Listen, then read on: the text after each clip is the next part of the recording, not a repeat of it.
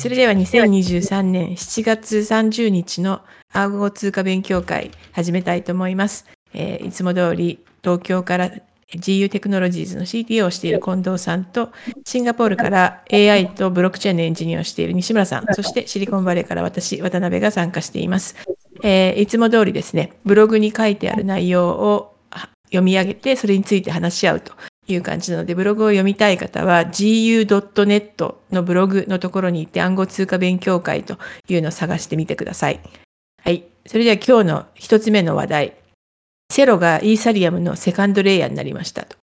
で、もともとは EVM 互換のファーストレイヤーだったんですけれども、OP スタックを使ったセカンドレイヤーに変更しますと。で、えー、セロって何？っていうとですね、元 GoDaddy にいた2人の人と MIT の教授と元 Google の人1人という計4人で始められたチェーンで、2018年から2020年にかけて46.5ミリオンドル、えー、65億円ぐらいですかね、を調達しています。で、えー、ガバナンス用のセロトークンとステーブルコインの CUSD という2種類のトークンを持ってます。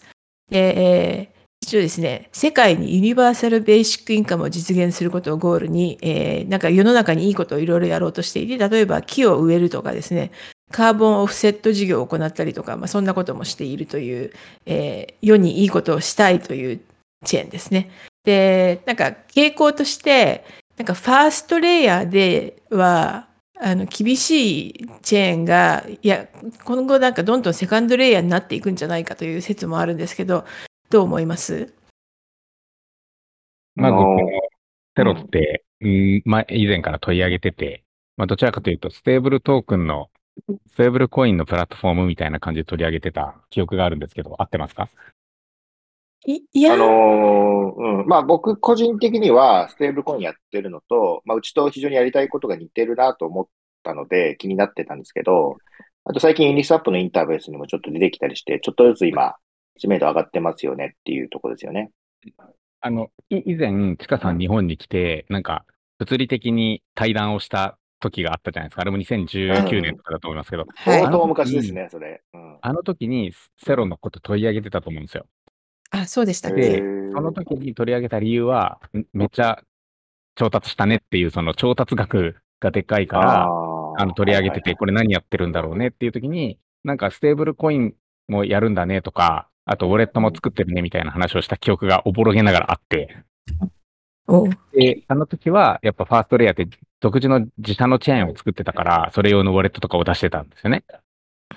そうですね。はい。で、それが、まあ、さっきちかさんが言った通り、えー、まあ、自社でチェーンやるの辛くなってきて、えー、まあ、レイヤー2。まあ、レイヤー2を使うっていうよりは、その敵物のオプティミズムに乗っかっちゃった方がいろいろね、えっ、ー、と、メンテナンスとかが楽だからそっちに乗り換えたっていうふうに見えます。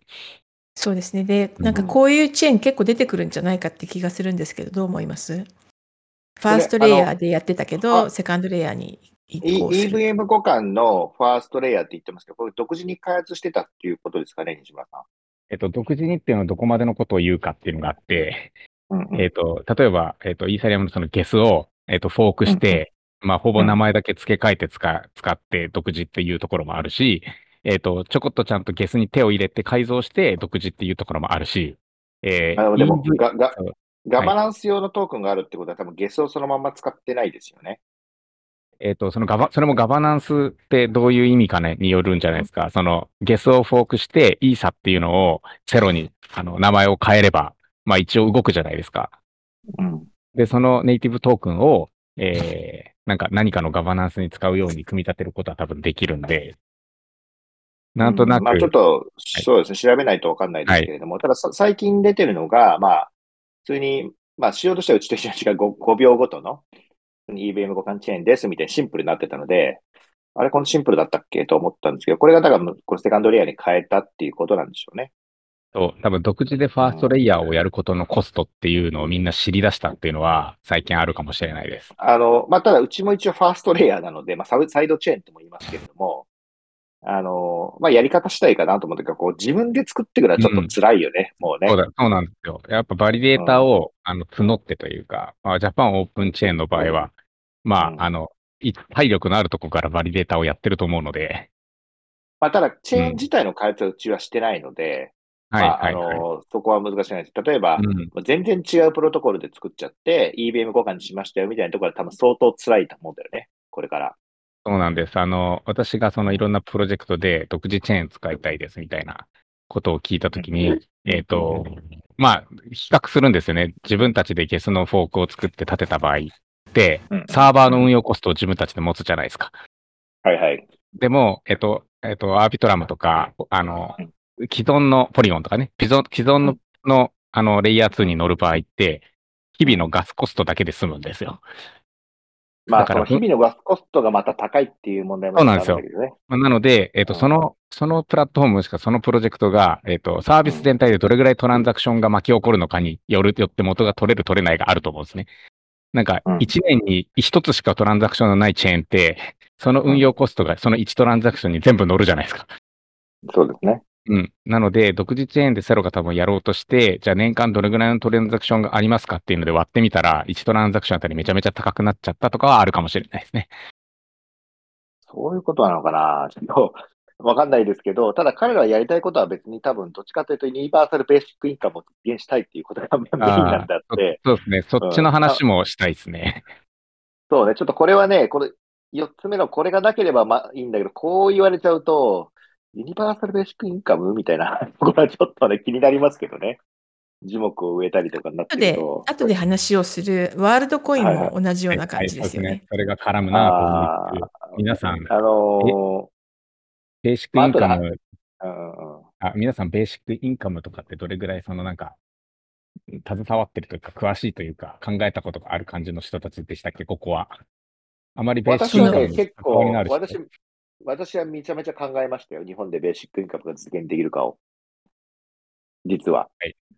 うん。うん、まあよ、よく政治家とかとも話すときもあるんで。まあ、だけど、そうですよね。うん。まあ、なんていうのかな。うん、まあ、これ皆さん根本的に勘違いしてるんですけど、ベーシックインカムがある世界っていうのは、医療費とか全部、あの、保険なくなるっていうことなんですよ。そうですよね。その中でトレードオフなんですよ。ね、そう。だから、公共サービス全部停止するから全部民間になるからやってくださいっていう、そういうことなんですよね。簡単に言うと。はい。だからまあ、相当大変な世界が来ますよ、ベーシックインカムで本当になったら。それはあれにしますか、うん、えっ、と、ワールドコインのとこと絡めて話すことにして。はい。じゃあ、次にしましょうか。はい。はい、じゃあ、まあ、セロに関しては、まあ、そうですね。あの、この、もう一個気になるのが、まあ、ガバナンストークも気になるんですけど、このステーブルコインが確かにあるんですけれども、これどこの法律でどういう仕組みでやろうとしてるのかっていうのはちょっとわからなくて、これはご存知だったりします？西村さん。いや、わからないです。なんか、えー、おそらく、あの、アルゴリズミックじゃなくて、その、えー、USDT みたいに、うん、あの、担保を置いて発行するんじゃないかなと思ってますけど、うん。でもその場合、なんか他の USDT とか USDC との差別化ってなんだっけって考えたときに、なんかもともとあんまりなかった気がする。なんかね、セロのもうあるんですよ。のアプリと、普通に出てくるんですけど、ESC、まあ日本からチャージできるけど、多分法律の問題で。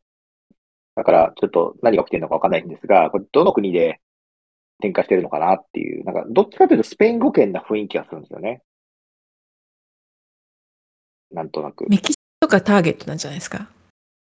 うん、そうかもしれないですね。メキシコとか、だから非先進国をやっぱメインにしてるみたいで、まあ、ウォレット入れるだけでお金、まあ、要するに銀行っていうものがあんまり、あの、発展してない国っていうんですか？こう決済システムが。まあ、そういうところをターゲットにしているように見えますね。うん。うん、そうですね。まあ、ちょっとモバイルファースト、うん、モバイルファーストって書いてあるんで、なんかモバイルで使えて手数料が安いよっていうことを売りにした、えー、ステーブルトークンなんでしょうね、とは見えます。うん、あの、そうですね。セロのウォレットでちょっと特徴的なのが、実はあの電話番号と紐付けができるんですよ、アドレスを。はい。で、その仕組み作っていて、まあ、それ登録すると相手の電話番号向けにお金を送れるっていう、一応仕組みになってますが、まあ、なんか電話番号変わっちゃったらどうするんだろうとかちょっと気になるんですけど、きっと大丈夫なんでしょうね。そこもですね、多分、あの、後でワールドコインの話すると思いますけど、ワールドコインも、これって、えー、うん、なんかなくしちゃったらどうなるんですかねみたいな話は実はあって、まあ、電話番号じゃないですけど、はい。なんか、どうなってんだろうなってのはあります。防災でやるからなくさないんじゃないのってことじゃないんだね。まあ、いや、後で話しましょうか、じゃあ。はい、後で話しましょう。はい。じゃあ次の話題に行きます。えー、バイナンスが1000人以上レイオフレイオフしました。で、えー、最終的には全社員8000人の3分の1をレイオフする可能性もありますと。でこれ背景なんですけれども、えー、アメリカの証券取引委員会 SEC から、えー、アメリカでオペレーションしていたじゃないかということでですね、バイナンスと、えー、ファウンダー CEO のシェンピン・ジャオが訴えられています。CZ さんですね、訴えられていると。で、ヨーロッパではですね、オランダ、ベルギーでは営業不可、ドイツでは認可申請中と。で、そんなこともあってですね、ユーロベースの取引は1月にバイナスの30%あったのが15%に下落しています。で、そんなことでですね、今、コアユーザーはベトナム、トルコ、インド、アルゼンチンなどということらしいです。私はまあこの全社員8000人っていうのにものすごい驚いたんですけれども。これみんな、なんかこうリモートワークなんですかね、8000人。全員リモートなんじゃないですか？それともなんかどっかの発展途上国とかにドカーンとかオフィスがあって2000人ぐらいいるとかあったりするんですかね？まあなんか転々としてるっていうかね、動いてるから、じゃあ2000人連れて動くかっていうと動かない気がするから、なんかリモートベースな気がしますよね。でもリモートで8000人ってすごいよね。すごいですよ。これどうやって管理してんのかな？管理できないです。いや、まあなんか、まあ管理とかじゃないのかもしれないですけど、もはやこの世界は。本当に社員なんだな？ね、社員ってなんだろう、なんか、業務、うん、いや、社員ってなんだろうなんですけど、てかそもそもどこの国にあるかわかんないから、社員もクソもないですよね。うん。まあ、各国のバイナンスに所属している人がっていうわけでもない気がするし、うん。まあでも何回か前に、そろそろ、S、SEC が、あの、バイナンス狙うかもね、とかって話してましたけど、ついに来ましたねってことですよね。うん。そうですね。まあ、訴えられて、まあでも、あの時訴えられてた状態から変わってないといえば変わってないんですけれども、えー、だんだんこう首が締まってきたという感じなんじゃないですか、バイナンス的には。うん、日本には一応バイナンスジャパン作りましたけど、あれはこのまま進んでいくんですかね、西村さん。あ、バイナンスジャパンっていう名前の取引所は進んだと思いますよ。うん。あれはでも日本の金融庁が一応許可したものしか売らないっていうことですね。はいはい、なので、どれぐらいバイナンス感が出るかはわかんないですけど、その、日本でもともとバイナンスグローバルを使ってた人たちって、間もなく使えなくなるじゃないですか。はいはい。その人たちが、えー、バイナンスジャパンに乗り換えて同じ便利さかっていうと、そんなことはないと思ってるのは、まあ、なんか違う取引上のコード作りましたに近い感じになると思うので、そうですよね。うん。なんかその乗り換え先、なブランブランドとしては一緒だけど、うん。なんか全く別物になるんじゃないかなとはなんか思います。でもバイナンスジャパンって日本で許認可を受けなきゃいけないってことですよね。もう許認可を受けた取引所を買ったので。なるほど、なるほど。はい。そこのラベル付け替えてバイナンスになるって感じですね。で、確か、あれでトップになるのってもともとクラーケンジャパンやのトップやってた方があの、今、入ってやってました。確か。あれでも、クラーケン、あ、クラーケンジャパンって撤退しちゃったんだっけ？クラーケンは撤退しましたね。うん。コインベースもね、はい、な、なるほどね。日本もでも、注目はされてる家、取引所周りは意外とそう、なんか、これだから流動的だよね、あうん、あの時期に決まったルールでずっと動いてますからね。なんか、この数年でガラガラポンがなんかある気がするな、取引所周りも日本は。っていうのと、まあ、そもそもみんな DeFi に移行してるよね、きっとある程度。いや、そうなんですけど、移行できない部分がやっぱあるから、うん、どこか残さなきゃいけないんですよ。そこが例えば、要するにフィアットに変えられ変えにくいってことでしょ？まあ、フィアットに変える、あとその逆ですかね。フィアットからのオンボーディング。うん。うん、それができちゃうと、取引所って一気に実は、 centralized の取引所って衰退する可能性あるよね。うん。え、それができちゃうあの、まあ、例えばステーブルコインとかで。そうですね。で、銀行とかでね、あの、なんとか銀行のオンラインバンキングで、うん、とりあえずその、うん、えー、ジャパニーズ円のステーブルに交換できて、そこから DeFi に入っていけちゃうと、確かにそうですね。まあ、ただね、うん、やっぱり日々のトレードとかしてる人たちは DeFi じゃやりにくいし。まあ、多分 high frequency のトレードをやりたい人は、こう、 centralized の、まあ、FX のようにね、はい、残って、まあ、そうじゃない人は、多分もう DeFi の方に移行しちゃうっていうことになるよね。かな。ただ、リテラシー的にそう簡単にみんな DeFi に移行できないような感覚も ありますが、っていう、いろいろあります。うん。あと日本では今いろんな会社がウォレット開発してるんで、もっとかなり身近に多分暗号資産トレードできるようになると思うんですよ。そうなるとまたちょっと話が変わってくるかなという気がしますね。うん。あ、あとはそうですね。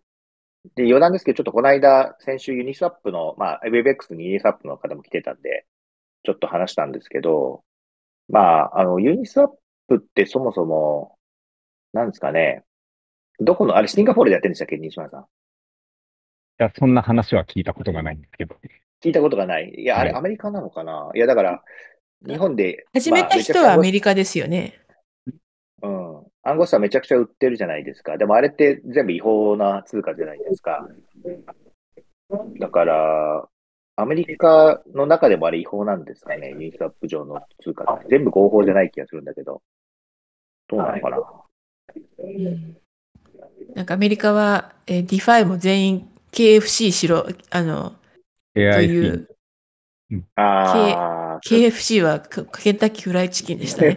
自分で言って、自分で言ってなんかおかしいな。なんだろう？何がおかしいんだろう？最近なんかやばいですね。KYC をしろという、なんかルールを作ろうとかいう動きがあって、それどうするのっていう話ですよね。あ、だからですね、今、ユニスワップの V4 っていうのがちょっと話題になっていて、で、ユニスワップ V4 のメインのところがフックなんですよ。ウェブフックができると。うん。で、フックするメインの用途は何かって言ったら KYC だって言ってました。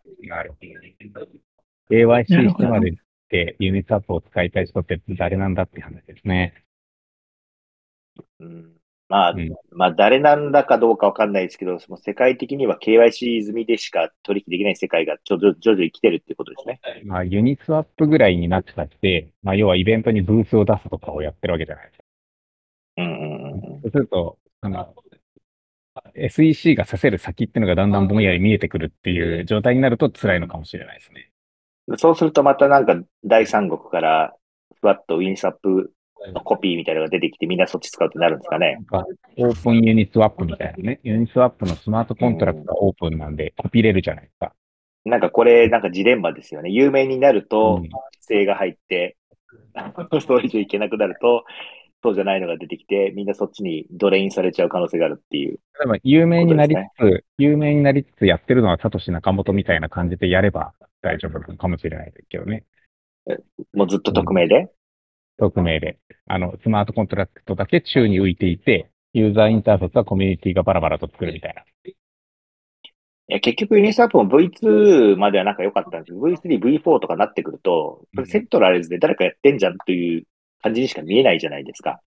V3、V4 が複雑なんで、でも V3、V4 が仕組み的に言えば宙に浮かせておくことはできなくはないですけど、ただ、うん仕組みが複雑なので、えっと、それを完全に理解した人が UI を作らないと、使える UI にならないんですよ。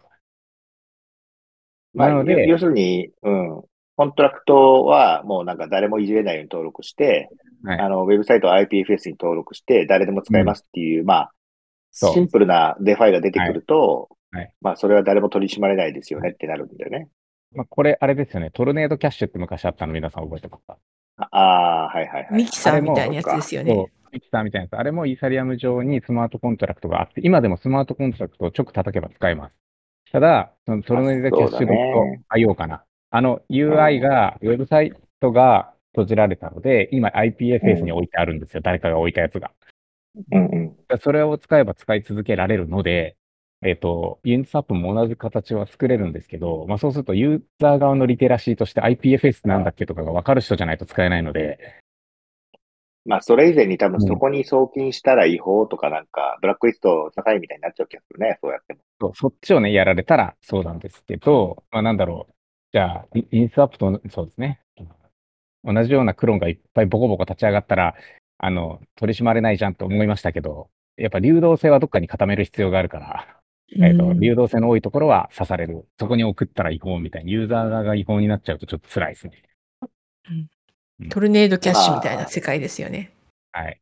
あアメリカ人が使うと、使った人がい違法みたいな。まあ、ただユーザー側って言ってるのはね、結局は秘密鍵なんで、アメリカ人の秘密鍵かどうかって結構難しいですよね。うんそうですね。まあ、でも全体としては、まあ、規定の方に行ってるけれども、ちゃんと合法にやる人たちがすごく増えてきて、まあ、いい意味で発展していくんじゃないですかねっていう気がしますけどね。どうでしょうね。まあ、それはそうですね。なんか、うん、私の感覚からすると、あの、まあ、規制の下でやってるかどうかは別として、セントラライズドに KYC 取ってやってるとここそ飛んでる感じがするんで、ま あ確かに。某、なんとかシュースとか、某なんとか TX とかです。そうですね。うん。うん。まあ、過渡期ということでしょうか。うん。でも、バイナンスはまあ厳しいという感じですね。ということで、なんか、しあの、CG さんにどうやって8000人を管理していたかを教えてもらいたい感じはしますね。それだけで、なんか、1エピソードになりそうな感じですよね。それもツイッターで聞い聞いてみましょう。あ、ツイッターじゃなくて X になっちゃったのか。X で聞いてみましょうか。確かに、X で聞くっていう手がありますね。なんか私、あの、ちゃんと追っていれば、どこかのイベントに CG 来るから、捕まえて、うん。誰かがそれを聞くっていう方が面白いかなと思うんですけど、ね。言わないですけど、この間、あの、ジャジャスティン・サンさん、WebX に日本に来てましたけど、大名ブレスみたいな、なんか、はいはい。うわーって、なんか、なんだろうと思ったら、全部ボディーガードでした。ああ、おー。うんそんなにたくさん引き連れてたんですか？そうですね。まあ、ついても20人ぐらいですけど、なんか20人の黒い列がザーって歩いてきた。ななんだろうな。多分、後から。?20 人もいるの？そうなんですよ。まあ、全員があのガードかわかんないですけどね、全員同じ服で統一されてましたね、黒い。どういうリスクがあるんだろう？誘拐されるとか？まあ日本にはないと思いますけどうね。ん。お金いっぱい持ってますもんね、やっぱねっていう。日本以外の国だと、まあ、いろいろ危ないでしょうね。でもビタリクでも3人とかなのに20人ってかなり大げさですよね。え、ビタ、ビタリクさん、次、ガードついてました？あの前のコンファレンス一緒にいたのあるじゃないですか。はいはいはいはい。あれなんかステージを降りた瞬間に3人に囲まれていた3、4人に囲まれていた。ビタリクの、うん、ビタリクの場合、ビタリクの財産をどうこうっていうよりも、ビタリクが、なんか、わかんないですよ、誘拐とか、なんか刺されましたとかだったら、イーサリアムの価格に影響しそうですもんね。確かに。うん、でもなんか、あの、イーサーのプラハのね、デブコンの時は、なんか普通に一人で飯食ってた気がしましたけどね。うん。一食のとこで。あの、まあ、プラフ過去はラと。、過去は壁際で、うんあの、うん、ジュース飲んでるみたいな感じですからね。そうですよね。誰も、誰も気づかないっていう感じですからね。そうです。いることに気づかない感じでしたけどね。まあ、あの、そうか。まあ、そうですよね。うんなるほど。じゃそういうことで、これは元の話はバイナンスだったんですけれども、えーバイナンスレイオフしてるよという話でした。えーじゃあそれ以外のニュースなんですけど、まず一つ目、えーポリゴンのマティックトークンを新たな POL トークンにアップグレードする案がコミュニティに提示されてます。POL はポリゴンブロックチェーンだけでなく、ポリゴン ZK ZKEVM やポリゴン上で動く他のブロックチェーンでも利用できるようになると。要はポリゴン上だったら何でもこの POL トークンを使えるよという話で、これが通ると、えーマティックトークンを送ると POL トークン、同じ価値の POL トークンが送り返されてくるという感じで始まるらしいです。ポリゴンいろいろ頑張りますね。そうですね。ずっと GK はやってますからね。で、うん。なんでポリゴンっていうチェーンなのにマティックなんだよって最近の人は言うんですけどね。まあもともとマティックっていうプロジェクトだからなんですけど、まあそこポルポリゴンだからポルの方が分かりやすいんじゃないみたいなのもあって、えっ、と、新しいのの導入じゃないですか。うんなるほど。まあ、ただトークンの名前はね、あの、チェーン上別にどこに囲わ書き込まれてるわけじゃないと思うので、で、えーか名前を変えるのは簡単かなっていう話をしようと思いましたけど、あ、近藤さん最近の話題だと、トークンの名前を変えるのは簡単 じゃ簡単じゃなかったですね。そうで、まあ、トークの名前というか、あの、ようやくちょっと、ジャパンオープンチェーントークの名前が決まったって言っていい、言っていいのかな？まあ、決まったっていうかね、あの、チェーンリストに登録したんですけど、まあ、なかなかそうですね、大変でしたね。いろいろと。うん、まあ、何が大変なんですか？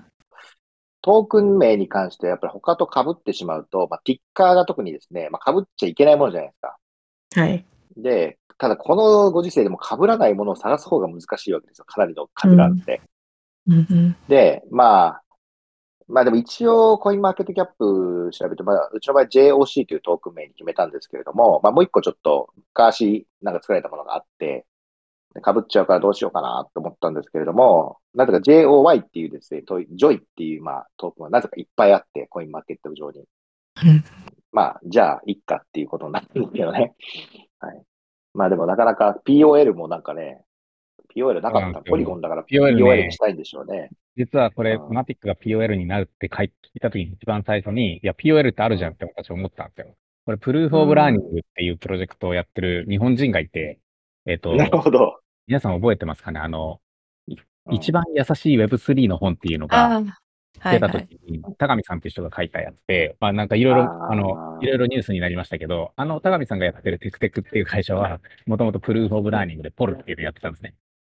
なるほどそれ。とポリゴン被るじゃんと思ったんですけど、多分日本人しか知らない？わかんないですけど、そのグローバルでポリゴンとえ Proof of Learning の、えープロジェクトどっちが有名かって多分ポリゴンになっちゃうじゃないですか。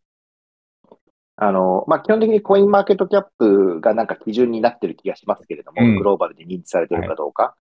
でで、まあ、コインマーケットうんキャップに乗るためには、少なくとも一つ以上の取引所で取引されていることみたいなルールがあって、なので、そのポルがまだ取引されてなければ大丈夫じゃないですか。そうですよね。あのち、なみに、ポルでコインマーケットキャップサーチすると、 Proof of Liquidity っていうのもね、出出てきますね。ね。なるほど。だからそことねね、あの、そのチェーン生きてんの心電図とか、アクティブなの、うんインアクティブなのみたいなので争うことになるのかなって思いますけど、うんそうですね。まあ、ポ、だポリ、ポルがダメならポリとか、なんか PLY とかわかんないですけど、ま、マティックはね、ちょっとね、説明するのにめんどくさいってのは確かにあるんですよね。ポリゴン使います。うんだからマティック手に入れといてください。え？みたいな感じになるんですよね。確かに。ね。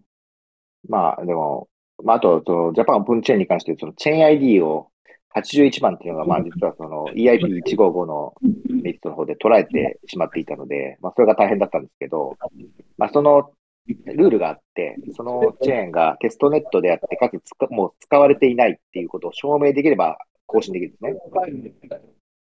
ということで、晴れて一応更新できて、一応81番になりました。一応日本の電話番号ですかね、国際の。あ、結局通ったんですね。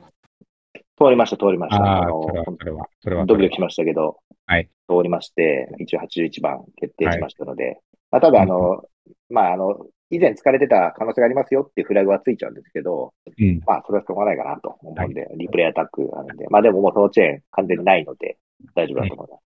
ちなみに、ポリゴンのチェーン ID は137番です。おおなるほど。関係ないかもしれないけど、なぜか137番っていう。うん、まあ、まあ、空いてなかったんでしょうね。うん。はい。まあ、みたいなところで、このネットワーク作ろうとすると結構そういうトークン、うんまあトークンもそうですよね。トークンの方が大変ですかね。トークンははい結構 ERC20 で簡単に作れちゃうんで、かぶれないっていう問題が起きるんで、まあ、じゃあ他のポルをこう、上回っていくっていう宣言ってことですかねうん。ポリゴンとしては。はい。まあ、他の POL は、あの、 fully diluted で、 market cap 2 million ドルみたいな、2億円みたいな、うん。かなり小さい感じなので、うん。うん。まあ、大丈夫かなっていう気がしますけど。はい。というわけで、えーポリゴン、POL トークンにアップグレードしようはい。ということですね。これ、ポリゴン上で動くブロックチェーン全部で利用できるようになるっていうのは、うん。あのそうじゃないと個々のチェーンが自分のトークンを出さなきゃいけない。それでもイーサリアムで払える状態なんですか、普通。え、ポリゴンですか？うん、ポリゴン上で動くブロックチェーンでも POL が使えるようになりますってことは今、ポリゴン上で動くっていうのが、ポリゴン自体が多分ブロックチェーンなので、多分ここで言ってるのは、ポリゴン自体が普通の、その今までのポリゴンと、あと ZK ポ、ZK のポリゴンがあるじゃないですか。うん、はい。それがなんか2つできるから、その両方で使えるよっていう意味で言ってる気がします。うん、うん、あの、まあ、要するにそうしないとですね、あの、マティック持ってる投資家からすると、ZKBAMM やっていくのかよってなっちゃうじゃないですか。別の会社みたいな感じになっちゃうんで。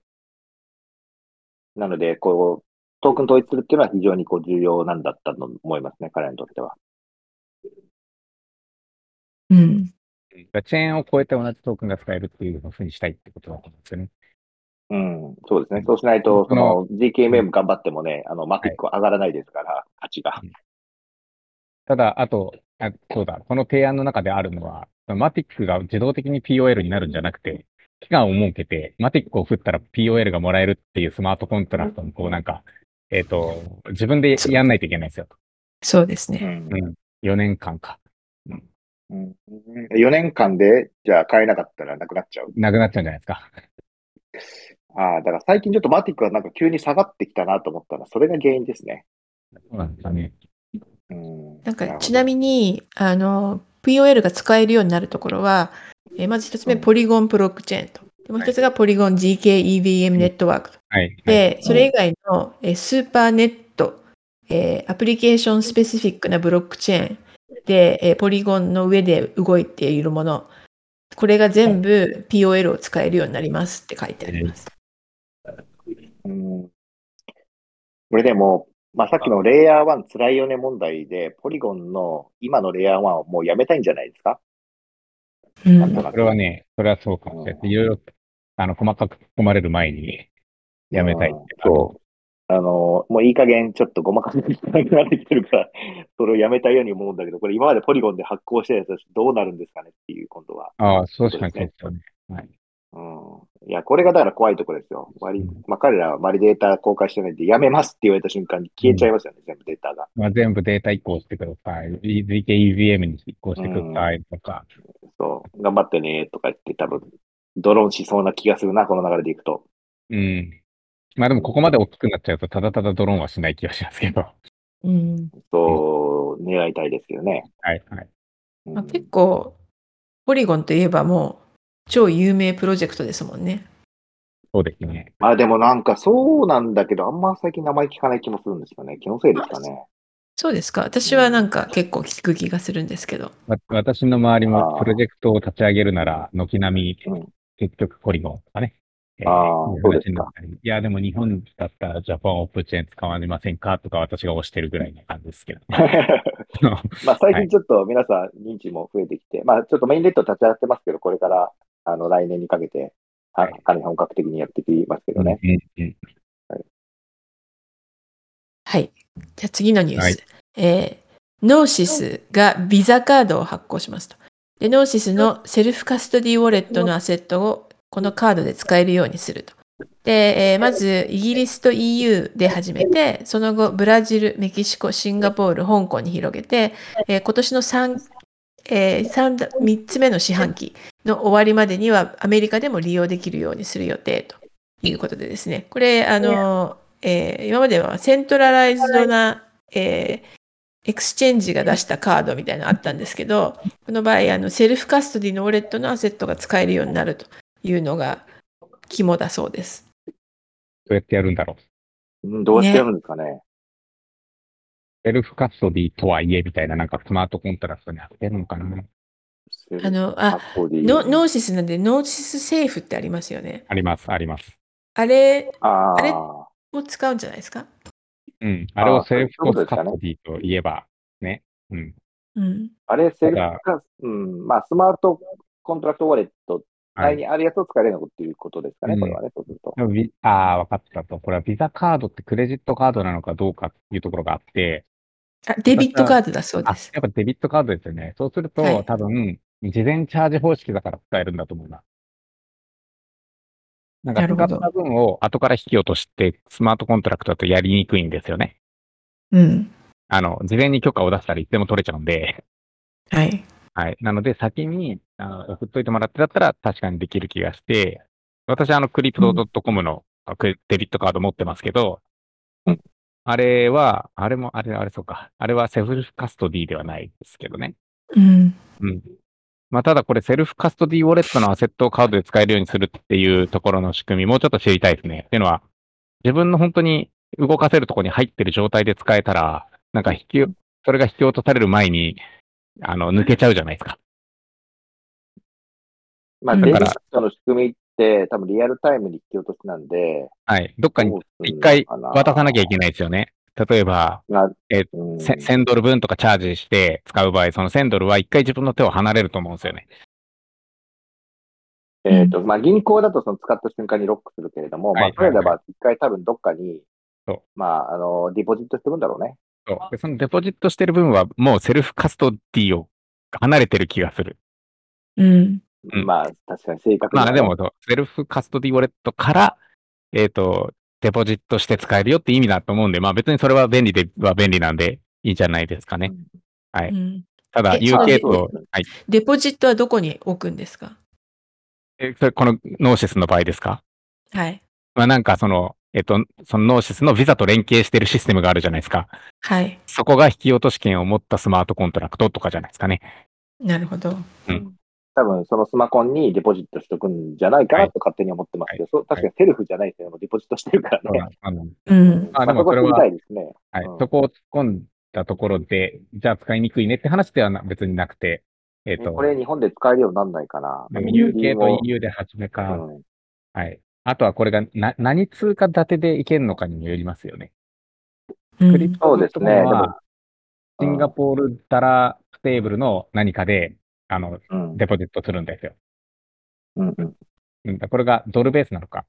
ね、うんあ EU だからドル、ドルベースの、えーとはいステーブルトークンでもああ、そういうことですね。できると。うんで、確か、台、台かな？台でやります。いきなり。え、USDC とかや対応しないんですか？なんかすとりあえず台でやるみたいなこと書いてありましたけど。ああ、USDC でやるとなるとなんか違う法律が出てくるのかな？もしかしたら。うん。なるほどじ。ゃあ、はい。じゃあ日本で使った場合は、日本円でその使った分が1回ドル換算されて、それがうん台と0 1対0.99みたいな感じで引き落とされるみたいな感じかもしれないですね。シンガポールに届いたら使ってみてください。そうですね。まあアメリカの方が先に届く気がしますけど。で、これでも使えるようになったらわ我々ちょっとかなり超嬉しいんですけど、今、USDC で結構持ってるんだけど、なかなか使えないんで。ああ。ただね、これあれです。えっ、と、クリプト .com もそうなんですけど、えー年間で使える額が結構ちっちゃかったりします。いや、ちっちゃくても現地で決済できるようになってでかいですよ。まあまあまあ、それはそうですね。それはそうですね。うん。今、だからシンガポールの crypto 企業だとね、銀行口座取れ閉じられちゃったりするんで、うんもう SDC で持ってれば現地で買えるようになるんだったらもうね、銀行いらないですよね、完全に。これ、Q3 の終わりまでに米国でって書いてありますけど、これ、チカさんはが使えるようになったりするんですかね。そうですね。まず最初に Gnosis のウォレット作らないと。ああ、確かに。 Gnosis のウォレット、まあ、 mass adoption できるかはわかんないですけど、まあでもよくできてるなと思いますよ。うん。 Gnosis Safeのさらに使いやすいユーザーインターフェースをスマホ向けに作るとかしたら流行るかもしれないですね。それはね、頑張ろうと思ったんだけど、一瞬思ったんですけど、はいまあ、セキュリティ大変だなって思ってちょっと躊躇してますよね。うん。ま。まあ、これ、 Gnosis Safe も、今、あの、あの、EIP4337 ですね。あの、と、が非常に近いじゃないですか。 bundler とか。その発展系みたいな感じじゃないですか。うん。うん。で、なんか見たら、あの、 Gnosis Safe バージョン2で EIP4337 対応するみたいな、あの、 proposal が出てましたね。うん。その世界は来るかなという気がします。はい。はい。使えるようになったら誰かが使うんだ。はい。これじゃあ、あのはい一応皆さん人柱しましょうっていうことで、人柱、はいはい。また実験をちょっとやりましょう。はい。次、えーオプティミズムの1日あたりの取引高がアービトラムより高くなりましたと。で、えーなんですけれども、一応ですね、セカンドレイヤー上のアセットとしては、まだアービトラムが、えー多くて57%と。で、えーオプティミズムのシェアは28%と、まあ、低いんですけれども、1日あたりの取引高では、アービトラムを抜いたというのがあります。最近、オプティミズムすごい、あの、よく聞きますよね。そうですね。これは、なぜアービトラムよりもオプティミズムが人気なんですかね？単純になんか使う人が増えたからとかわかんないですけど。うん。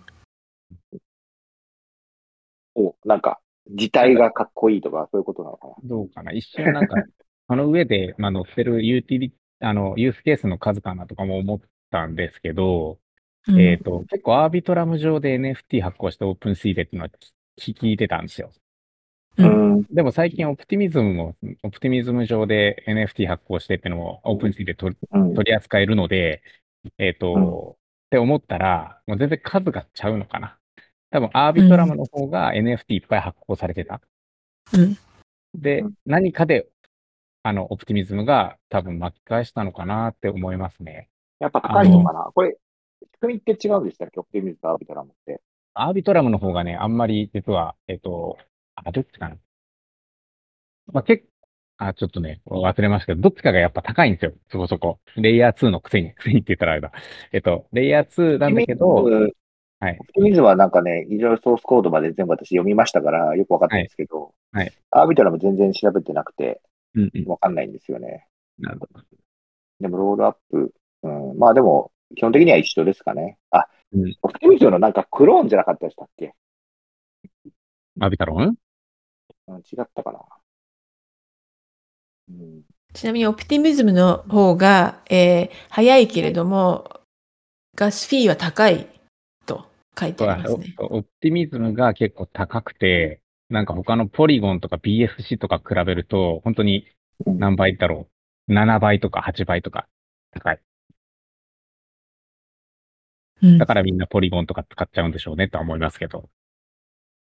なるほど。なるほど。それがちゃんと、ちゃんとそのイーサリアムに、あの、イーサリアムのレイヤー2でそこそこ取り、えーそこそこガス代が安いからアービトラムが流行ってたのかもしれない。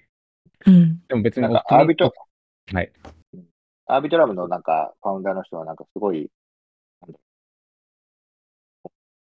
年配の方なんですね。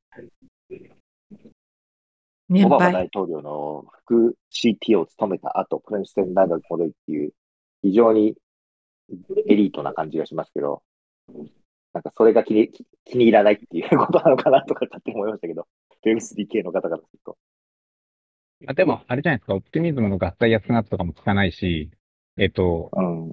なんかそのポポリ、ポリゴンじゃない、さっきのセロが、あの、オプティミズム使ってあの、OP スタック使って、えー自自社のなんか、レイヤー2チェーンとかを立てる人っていうか結構増えてきたっていうのはなんとなく見るので、それでオプティミズムっていう名前聞くようになって、まあなんかみんなそっちに注目してるっていうのはあるかもしれない。確かに、うん、オオプティミズムの方がなんかオープンソースで簡単に、はいまあ、例えばジャパンプッチのセカンドで立てようと思ったらすぐ作れるのうん、で、まあ、あの、まあ、あの仕組み本当みんな分かって作ってんのかなと思いますけどね。はい、はい。結構な、結構な感じでゲスト改造してますからね。うん。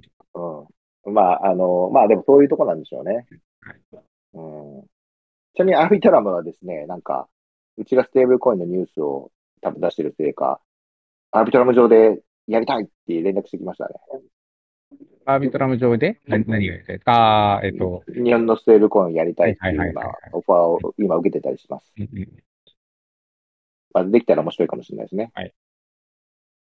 そうなんですよね。そうですね。なんかレイヤー2で高速で、あのースケーラブルでガス代が安いっていうのが多分ステーブルコインに向いてますか？そうですね。うん基本的には。はい。うん。まあ、レイヤー2である必要があるかどうかわかんないですけども、まあレイヤー、そうあああの、そう、アレイ2はない発行しちゃっ。たら、レイヤー1になっちゃうって、まあ、例の話なんそうですけどそ。う。なので、あの、はいスケーラブルでガス代が安いっていううん。性質を持っているあブリッ。まあ、いずれにせよちょっといろんなチェーンにはブリッジしたいなと思ってるんで、アービトラムでも使えるようにしたいなと思ってます。はい。では次、えーワールドコインが正式ローンチしましたと。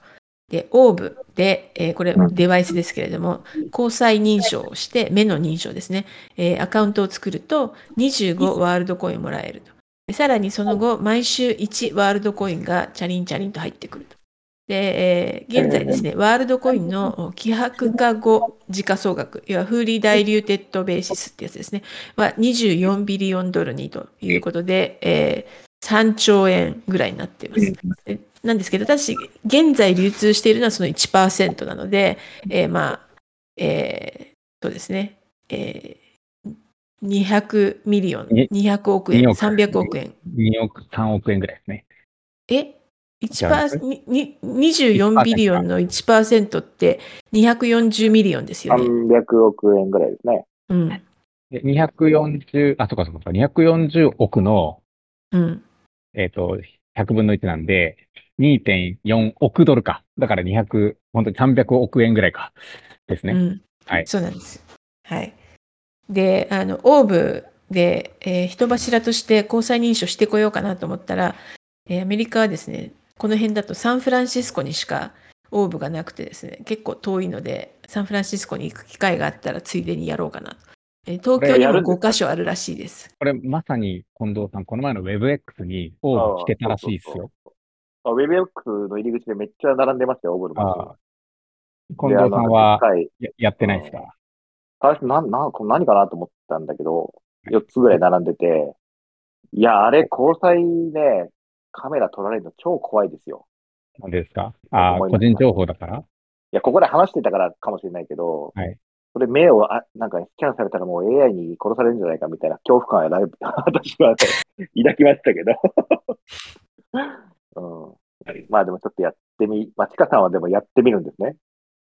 そうですね。あの、えっと、この間インタビューを聞いてみたんですけど、はい。えーも彼らが持つのはマーケルトリツリーで、えーそのそこにインクルージョンを証明すればいいって言ってたんですけど、これどういうこと？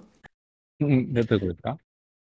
まあ、どういう要は発したものしか持たないから安心だよねってこと言ってるんだと思うんですよね。うんうんあの、こ交際の特徴量自身は多分どこにも取らないってことじゃないですかね。うん、なるほど。まあそれのハッシュのハッシュっていうかね、みんなの束ねたハッシュをどっかに管理してるので、そのハッシュがこの、そこに、あそのハッシュが、その交代のハッシュがそこに入ってるかどうかだけが判定できるよっていう、まあ、軽くゼロナリッジみたいな、あの、ことですよね。はい。が使えるという話だと思うんですけど、これ、実は知り合いが、えっ、と、WebX でこれやった人がいるんですよ。おー。で、交際を読み取ってよくわかんないけどやりましたと。そしたらなんかアプリをダウンロードするらしいんですね。ほうほうそうするとそのアプリに、えっ、と、なんかメールメールアドレスかなんかで登録をして、その交際、あ、じゃあメールアドレスないって言ったかな。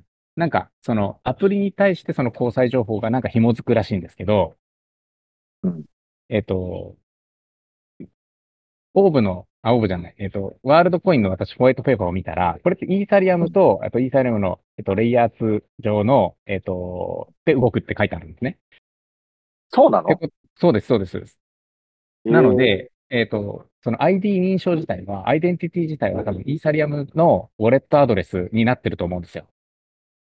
で、そのウォレットアドレスと交際情報が何らかのスマートコントラクトか何かで多分紐付けられてます。じゃあ、その秘密鍵の方って管理しないとダメじゃんと思ったんですよね。うんで、その、あの、ID 作った方に、いや、なんかその、イーサリアムのウォレットとのえ紐付けとかやったんですかって何もやってませんと。うんで、秘密鍵をメモりなさいとかも特になかったですって言ってたんで、そのワールドコインのアプリケーションがあるじゃないですか。iPhone とか Android の。多分その中うんで自動的に秘密鍵が生成されて持たれてるんだと思うんですよ。ってことうんは、うんなんかその iPhone を水没させたりして、その秘密鍵がなくなっちゃったらどうやって復旧するんだろうなとかをずっと考えてました。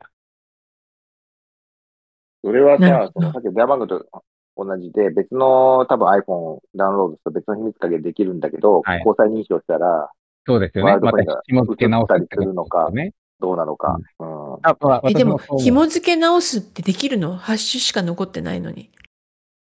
あ、だからハッシュが合ってることを、えっ、と、あ、イコールだったら？そう、ハッシュが入ってるってことは、あなたそれの持ち主ですよね。えーなので、うんうん新しい、その、えーウォウォレットアドレスに切り替えますみたいな、多分機構があるのか、まあ、私はそっちだと思ってるんですけど、えっと、もう一つ可能性があるのは、その交際の情報を、なんかこう、シードにして、えー1位に秘密鍵を生成してるんじゃないか説。うん。だ交際情報さえあれば、秘密鍵が復元できるっていう、あの、方法もなくはないんですよね。そのスマホアプリにダウンロードしただけで、でもその、紐づくのが、交際をスマホにかざしてるわけでもないんだよね、きっと。いや、わかんないです。ちょっとそこのフロー私見てないんですけど、なんかそのワールド、えっ、と、オーブに交際情報やったら QR が出て、それをアプリで読むとかやってる可能性はある。まあ、きまあ、多分そうだよね。多くの QR 読むんだよね。はい。多分そんな感じで登録するんだと思う。紐、それじゃないと紐付けられない。まあでもワンチャンス、その、交際の情報から特徴量をシードにして秘密鍵を1位に出すみたいなことをやってたら、うん。まあ多分やってないですけど、ちょっと面白いなとは思いましたけど、あの、多分できないですね。うん。し指紋とかでも難しいんで、あとはブレるんで、認証はできてもそこから。これでも、まあ、あの、考え方としては、あの、秘密鍵なくしちゃっても交際があれば復活できるっていう、そういうことでいいのかな？多分そうなんじゃないですか。要は、交際の方が、えっと、うん。うんプライマリーな ID で、うんうん。あくまでそれに紐づくウォレットアドレスっていうのは、それを操作する、今今ある権限みたいな感じじゃないですかね。まあ、そうだけど、ローカルに秘密、ローカルに秘密鍵ダウンロードされるのかな？もしそれが盗まれたらさ、まあ自分の交際に紐づく秘密鍵が、永遠に流通しちゃうって恐ろしいことになるからだから、秘密鍵側が流通しちゃった、あの、盗まれたって分かったら、あの、直ちに自分の交際を持って、あの、プライマリのシードキーを変えるのかな変えるっていうことじゃないですかね。じゃあ、シードキーのシードっていうか、まあ、そのシードキーは公開されてますね。うん、なんかそうだね。あの、まあ、まあ、気になりますけ物ど。物騒な話ですけど、うん最近、日本であの、北海道で、えっ、と、首なし死体が見つかった事件ご存知ですか？はいはい。おなんか、ちらっと見ました。あれずっとなんか動機が分かんなかったらしいんですけど、最近分かって、これななんでワールドコインと関係あるんだって思うかもしれないですけど、ちょっと聞いていただくと、あの、なんかその、被害者の方、殺された方が、なんかこの、えー加害者のなんか写真か動画を持ってたらしいんですよ。うん。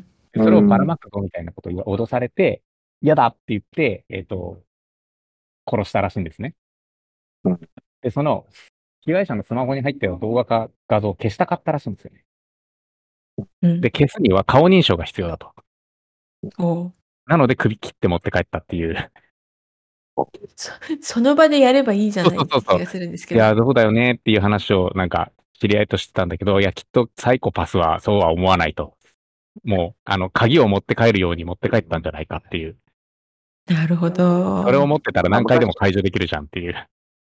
なるほあでもねそうなんど。だよね。昔スペインで、もう10、20年ぐらい前ですけどね、腕時計強盗が流行った時、みんな手首切って持っていけるっていうのがすごい流行ったらしくて。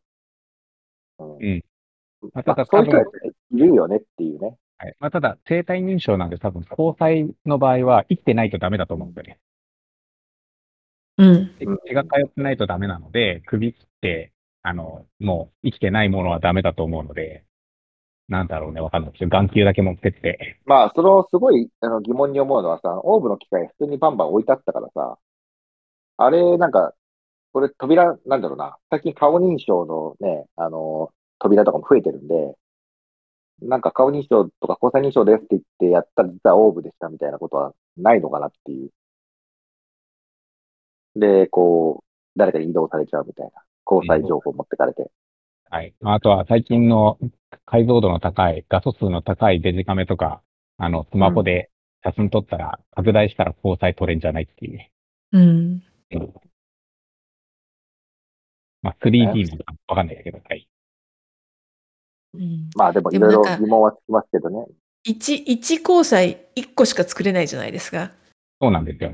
だからなんか、あの、犯罪をするには、とっても無駄が多いような気がするんですけど。なんか、右目は、あの、誠実に生きて、左目は犯罪をするみたいうん。まあ今みたいな話ももうちょっと考えてあるとは思いますけどね。えーなんか相当いろいろ考えてはあるようですけどね。な。あ、だそれをなんかやっぱ参加しないと、その辺いろいろ考えられないので、人柱、交際柱で、えっ、と、我々アカウントを作るをやっていいのか、それとも3人とも登録してしまうと、登録してない側の検証ができないので、誰かがけん、誰かは登録しないということをやるのか。うん。5年後ぐらいに登録してない私とかがなんか、ああ、どっかに入れないるみたいなおうしてるかもしれない。が生き残る。近藤さんだけ生き残るかどっちかわかんないですけど。うんまあでもね、本当に、昨日でしたっけ、アルゼンチンで、また仮想通貨打ち出しとかバラバラしないで発見されましたみたいなニュースになってましたよね。ね、ありましたね。それは指紋のためなのか、交際のためなのかわかんないですけど。うんまあちょっと気をつけましょうっていうことなのかな。気をつける。何をどう気をつければいいんでしょうか。目を持ってかれないように気をつけましょうってことです。これ、あれですよね、その認証の話が前半でありますけど、その後半の、えっ、と、えー、なんですか、ベーシックインカムの件ってこれ本当にできんのかっていう話あって、これ、うん。原資はどこから出るんですかみたいな話ってあるんですかね？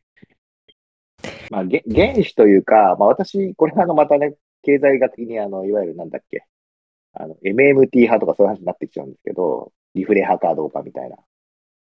うんまあ、基本的にはですね、お金をすりまくってインフレをさせていけば、税金をいらないっていう考え方もあるわけですよ。うんそ。れは、なのでまあ国家がやる場合ですよね。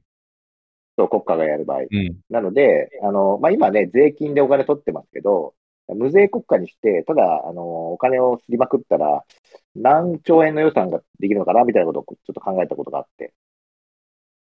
うん。まあ、日本の預金量って今2000兆円ぐらいなので、まあ、4%ぐらいすると、まあ、80兆円の一応、まあ、なんていうか、予算になるんですよね。だけど多分、ベーシックインカムの世界ではいろんな予算がいらなくなってるから、まあ、2%のインフレだと40兆円ぐらい、まあ、すれるんですよ。お金増やしていくっていう意味では。まあ、なんでいける、いけるかもうな。えっとでも40兆円を配ってもしょうがないのか。国家がやるんだったらいけそうな気がするんですけど、今の方法ね。そうそうそうそう。なんですけど、ワールドコインさんですからね。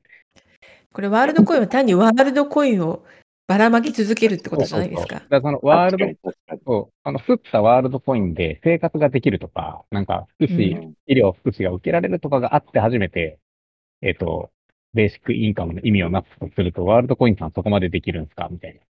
え、だからこれちょっと気になったのは、上限って決まってるんですか？っていうワールドコインの。この、ね、あの、フリーダイルーティッドの、えー時価総額が出てるってことは上限決まってるってことなんじゃないですか？決まってるってことか。じゃあ、すりまくれないってことですね。どうやってワールドベーシックインカムするんでしょうね。うん、だからその、うんえっ、と、200年限定のとか、20年、30年限定の、うんなのかもしれないですよ。ベーシックインカム。ちなみに今う、んアカウントを作ると25ワールドコインもらえるっていうのがですね、だいたい1、えーワールドコインが2ドルとかなんですよ。なんでえーと300円とか、それの25倍だから、えー7、8000円になるんですか？これ、ですよね。これをなんか、あの、人会のように、えー、なんかどこかのうん。あの貧しい国に行って、こう、オーブスキャンしまくって、えっ、と、なんか1000円で買って3000円得るみたいなことをやってる人がいるっていうのを聞きましたけど、おー。人の交際情報を買うっていうことですよね。うん、うんなるほど。え、それは、なんか交際情報登録したけど、なんだかよくわかんないから売っちゃうみたいな、そういう話？そうです、そうです、そうです。うちの前の交際を、あの、500円で読ませてくれと。うんでよくわかんないけど、なんかこれを除けば500円もらえるならやるよっていう人たちが多分いるわけですよね。なるほど。まあ、やっぱりで結局それ、うん、それでアプリをダウンロードしたら、これアプリで送れちゃうってことですよね、きっと。そう、だからそのアプリの権限を、管理権限を持ってる人のところに、その、でえっ、と、ベーシックインカムが入るっていうことになるので、なんかそのね、えっ、と、公園にいるホームレスの人たちを束ねて、失業保険なり、なんか、あの、なんでしたっけ、えー生活保護を束ねてる悪い人みたいな、うん。うん。ことが一応できるというのをどっかで読んだので、それは本当にワールドコインなんですか？っていうか、この、個人の認証できてるんですか？っていうのはありますよね。売っちゃった場合、うん。交際情報を。まあ、でも今300円でわーって言っていたら、気づいたら30万円ぐらいになってたら、ちょっとまた。ただ、たださっきのようにさっきの話、さっきの話で言うと、普及の話で言うと、で本当にその交際を持ってる人が将来、いや、やっぱそれ私のですって言って、自分の交際で言ったら取り返せる気はしますけどね。そうですね。でいでも今の段階で24ビリオンってこと、3兆円ってことは、ビットコインの時価総額7、80兆円ですか？今わかんないですけど。まあ、今より多感じゃない。ね。今より多感じゃない高すぎません今は、かね。チャートで言うと出始めのあの、バイクのうん。ピンってなったところな気はしますよ。まあ、値上がり益目的で持つにはちょっとあんまりにも難しい気がしてますね、ワールドコインは。うんでも毎週それ1ワールドコインって1年間だと？56。あ、もらえるのか。あ、毎週だから、まあ、52、52、まあ52ワールドコイン。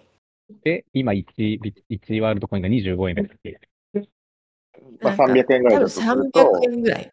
あ、そうすると年間1万5000円ぐらいもらえる。1万5000円ぐらいか。で、それよりワールドコインの価値は上がりそうにないとすると、年間1万5000円のためにってことですね。そうですね。まあでも、発展途上国だったら、国によっては結構大きいよね、それ。ああ、確かにそうですね。なんかご飯ぐらい食べれるかもしれないですね、1リが。うん、なんかちょっと最初の25、まあまあうんワールドコインの価値も、発展途上国だったら、おお、そんなにくれるのかってなる気がする。うんまあ、ワールドコインの価値が急騰してますとか言ったら、みんな急激に交際付き合いを始めるっていうことになるんですかね。ですかね。うん、これはでも、後からでももらえるのかな？今だけだなのかな？いや、どうでしょうね。確かに、あの、サインアップボーナスみたいなもんですよね。には25ワールドコイン。それ、なくしちゃったらもうない。うん。だから、上がってきたらみんな交際付き合いすればもらえるなら別に今やらなくてもいいよねってなるけれども、毎週もらえる分がもらえないから早くやった方がいいってことですかね。うんなんかすごい、なんか東京は、東京は5カ所いろいろ渋谷とかにありますよ。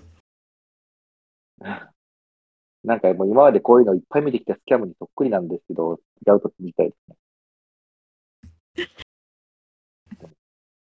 なので、なのでうん、えっと、これ、ワールドコインの相手を作る人と作らない人をやってみましょう。そうですね。はい。じゃ次のニュースで、これはまあアメリカンな話題なんですけど、え大統領候補のロバート・ F・ ケネディが14ビットコインを買いました。で、一応公式には子供のために買ったと言っています。はい。というわけで、この、この人 RFK って呼ばれてるんですけど、RFK はプロ暗号通貨の人だったりする。という人が大統領候補になってます。政治的な意図があるわけではなくて、単に買ったっていうことなんですかね。まあ、候補だから、クリプト界のなんかあれを受けたいとか、そういうことじゃないんですかね。うーん、どうでしょうね。うん。そう。じゃあ次のニュースで、フラッシュボッツ、あの、えー、MEV だっけ、はいえーとメブミニマルメブのはいメブエクストラクタルブルバリューかな。そうですね。えー MEV のおを適正化するっていううんことをやってる人たちですよね。で、フラッシュボッツが60ミリオンドル、80億円ぐらいですか、を調達して、えー時価総額が1ビリオンドル、えー1400億円を超えてユニコーンになりましたと。いうことでですね、なんか60 million しか調達しないのに、時価総額1 billion 超えってすごいなと思ったんですけど、バブってます。バブり、バブってますね。そうですねまた来。ましたが、再来、再来してきましたか？やっぱり、若干なんか戻ってきてる感じしますよね、マーケットっていうか。そうですね。うんでもこういうこれ戻はってきたなって思うと下がるんですよね。うんえ equity ですか、調達は。そのはずです。で、じゃあ上場するんですか？なんでしょうね。うん、ということですかね。まあそうだよな。まあ特にトークン出してるわけでもないですもんね、フラッシュボットは。そうですね。なるほど。まあ、どっかに買われて終わるっていう上場じゃない場合もあるかもしれないけど、結構でかいですからね、時価総額がね。はい。うん、うんなるほど。はい。で、次はですね、ZK シンクの新しいプルーバーが、えー必要とするメモリが従来の 500GB から 8GB に下がりますということでですね、えーコンシューマーレベルの GPU でプルーバーができるようになりますよという話で、なんか一気に小さくなった感じですね。えーこれは、でも、いいニュースですね。うん。これはあれかな、メモリか。うん、メモリメモリ500ギガは結構、スペックとしては大変なんで、8ギガになったら誰でも参加できる気はしますけど、まあ他のスペックがね、あの、みんな参加できるレベルのものならばっていう感じですかね。うん。これ、プルーバーってこれ、あの、パニッシュメントをやるかどうかのプルーブする人ってことですか？そうだと思いますよ。要は、検証する人たちです。うん。はい。うん。まあでもこれ、誰も悪さしなかったらパニッシュメントって儲からないっていうのがね、やつの話としてありましたけど、はい。税系シークはこれまた違う仕組みなんですかね。いや、ちょっとその、なんていうか、ベースで何か報酬がもらえるのかどうかっていうのをちょっと私も知らないんで、うん、はい。もしかしたら参加して、その、ランダムにあの検証して、要は、正しいよっていう報告をするだけでも何かがもらえるかもしれないんで。うん。なんか世界に最初に正しい報告をした人がお金もらえるとか、そういうふうになってくると思うんですね。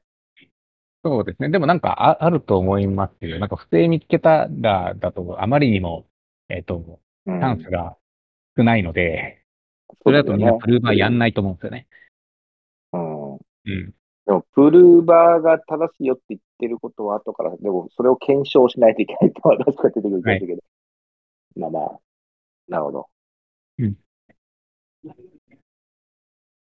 はい。ということで、以上、最近のニュースでしたが、はい、どうですか？全体として。なんかあまり悪い話はそんなにはないんですよね。あ、これあえてそういう話を集めたわけでもなく、こうなったってことですか？まあ、割とそうです。特に悪い話がそんなにはなかった。まあ、強いて言えばですね、アメリカで、まあ、SEC はずっとビットコインを含め、ビットコイン以外ですね、をなんか証券だ証券だと言って、いろいろ訴えたりしてるわけですけども、えー、今度はあの国家保安系がですね、えー、国際、えー、安全上、えー、暗号通貨はもっと、えー、ちゃんと規制すべきだみたいなことを言ってですね、それはちょっと厳しいかなっていう話があるんですけど、まあ、他は、あの、まあ、最近のニュースを取りまとめたらこうなったっていう感じですね。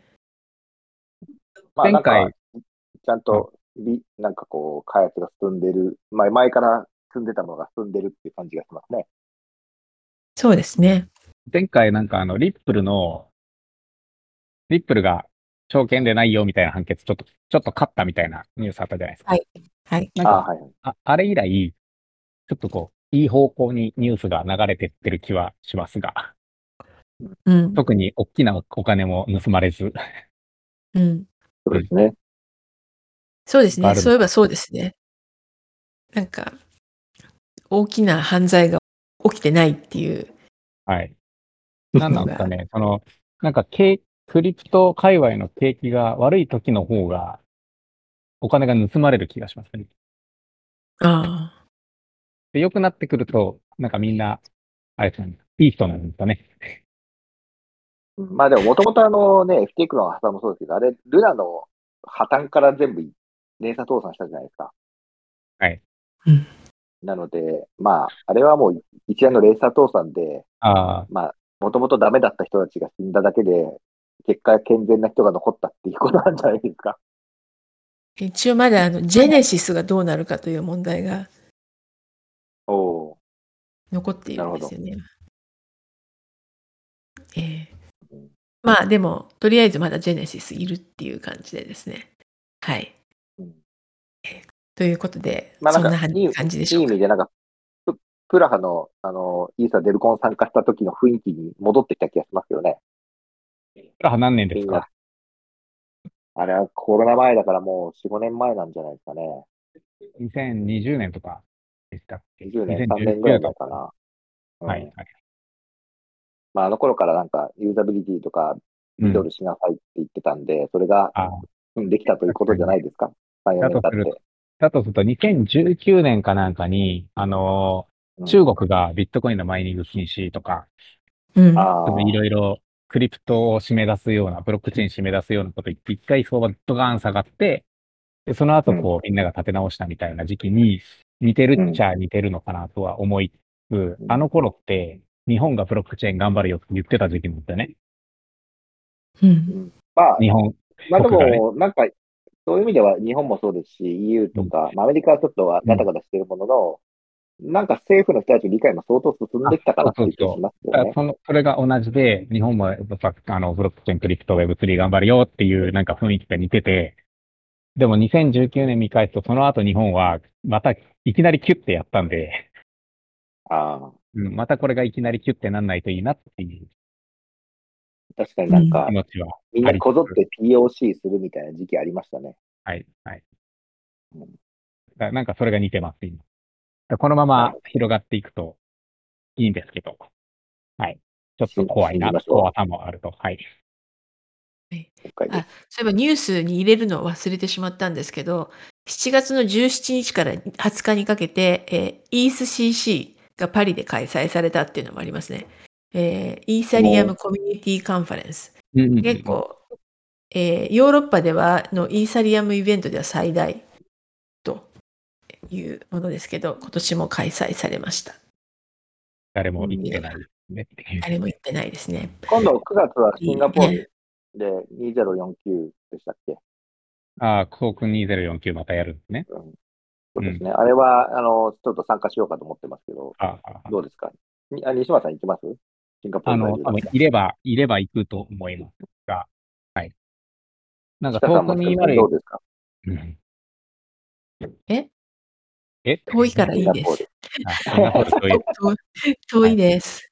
まあなんかみんなアジア勢はね、シンガポール近いからってみんな来るんで、まあ、そうですね。はい。まあ、ただ、東武2049も、なんか、こう、基盤系のゴリゴリのコアなところよりも、なんか、その、要はトークンですよね。その、上のアプリケーションレイヤーの人たちいっぱい来るので、えー、だいぶ、だいぶ人は集まるんじゃないでしょうか、っていう感じですね。うん、はい。はい。ということで、以上、最近のニュースでした。こんなところで終わりでいいでしょうか。はい。はい。どうもありがとうございました。はい、じゃあどうもありがとうございました。はい。